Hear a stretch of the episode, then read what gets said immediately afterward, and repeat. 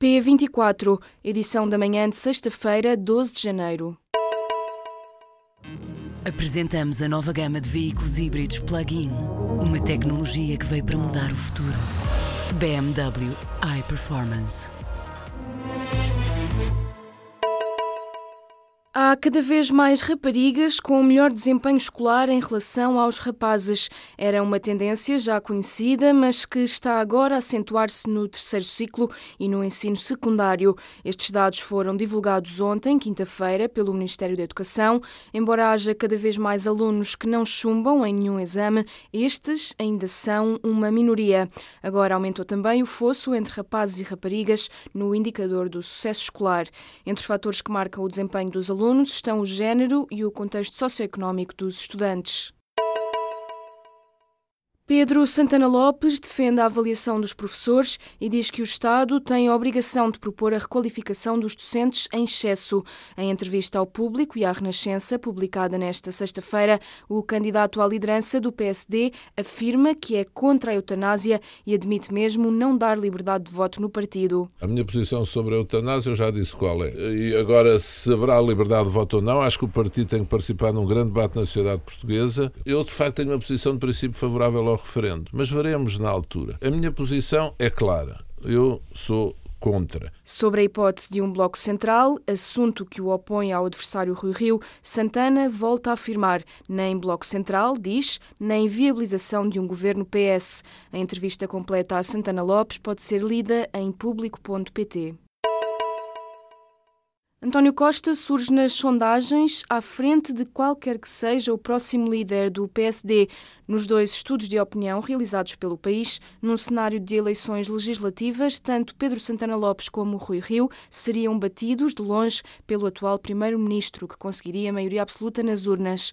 Sobre quem ganha a liderança do PSD neste sábado, uma sondagem da Aximage para o Correio da Manhã dá a vitória a Rui Rio com 69% dos votos, mais de 46 pontos do que Santana. Há, ao mesmo tempo, uma outra sondagem encomendada pelo antigo primeiro-ministro, a Aerosondagem, e divulgada pelo Observador, coloca Santana à frente de Rio, mas por apenas 2,2 pontos percentuais. Na Alemanha já há um acordo de governo. A chanceler alemã Angela Merkel e o líder do Partido Social Democrata Martin Schulz chegaram nesta sexta-feira a um princípio de acordo para uma nova grande coligação. A notícia foi avançada pela Reuters, que cita fontes dos dois partidos, que dão conta de que Merkel e Schulz já têm um esboço de acordo. A acontecer o acordo entre conservadores e sociais-democratas resolve assim o impasse governativo que se vivia na Alemanha. Numa reunião na Casa Branca com congressistas, foi proposto a Donald Trump um acordo para a imigração que protegesse pessoas do Haiti e de vários países africanos. O presidente norte-americano terá então recorrido ao calão para questionar por que razão os Estados Unidos deveriam receber pessoas desses países e se não seria melhor abrir as portas a cidadãos de países como, por exemplo, a Noruega.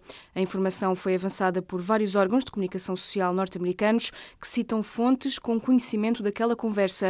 De acordo com a imprensa norte-americana, os comentários proferidos por Trump terão deixado chocados os congressistas que estavam na reunião desta quinta-feira na Casa Branca.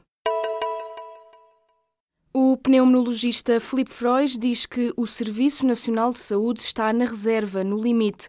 O consultor da Direção-Geral da Saúde expõe estas críticas porque, afirma, os responsáveis dizem que está tudo bem nos hospitais. Nas palavras deste médico, que dirige os cuidados intensivos de pneumologia do Hospital Polivalente, em Lisboa, quando já estamos no limite, qualquer aumento de procura provoca graves perturbações.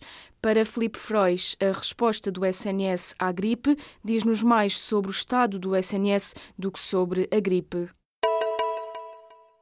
Desde os incêndios de 15 de outubro, que os resíduos das antigas minas do Pejão, em Castelo de Paiva, estão a arder a céu aberto e a olho nu. A Direção-Geral de Energia e Geologia fala em curiosidade geológica. Já a população de Pedurido reclama que o fumo se tornou intenso e que o cheiro a enxofre também. Entretanto, o presidente da Câmara de Castelo de Paiva confirmou que está a aguardar a visita dos técnicos da empresa de desenvolvimento mineiro para que possam estudar uma solução rápida e eficaz para o problema problema. Veja as imagens em público.pt. O Facebook vai dar prioridade aos conteúdos pessoais em vez de notícias ou conteúdos de empresas e marcas. O anúncio foi feito pelo fundador da empresa, Mark Zuckerberg. O objetivo é que os utilizadores vejam mais publicações de familiares e amigos no feed de notícias.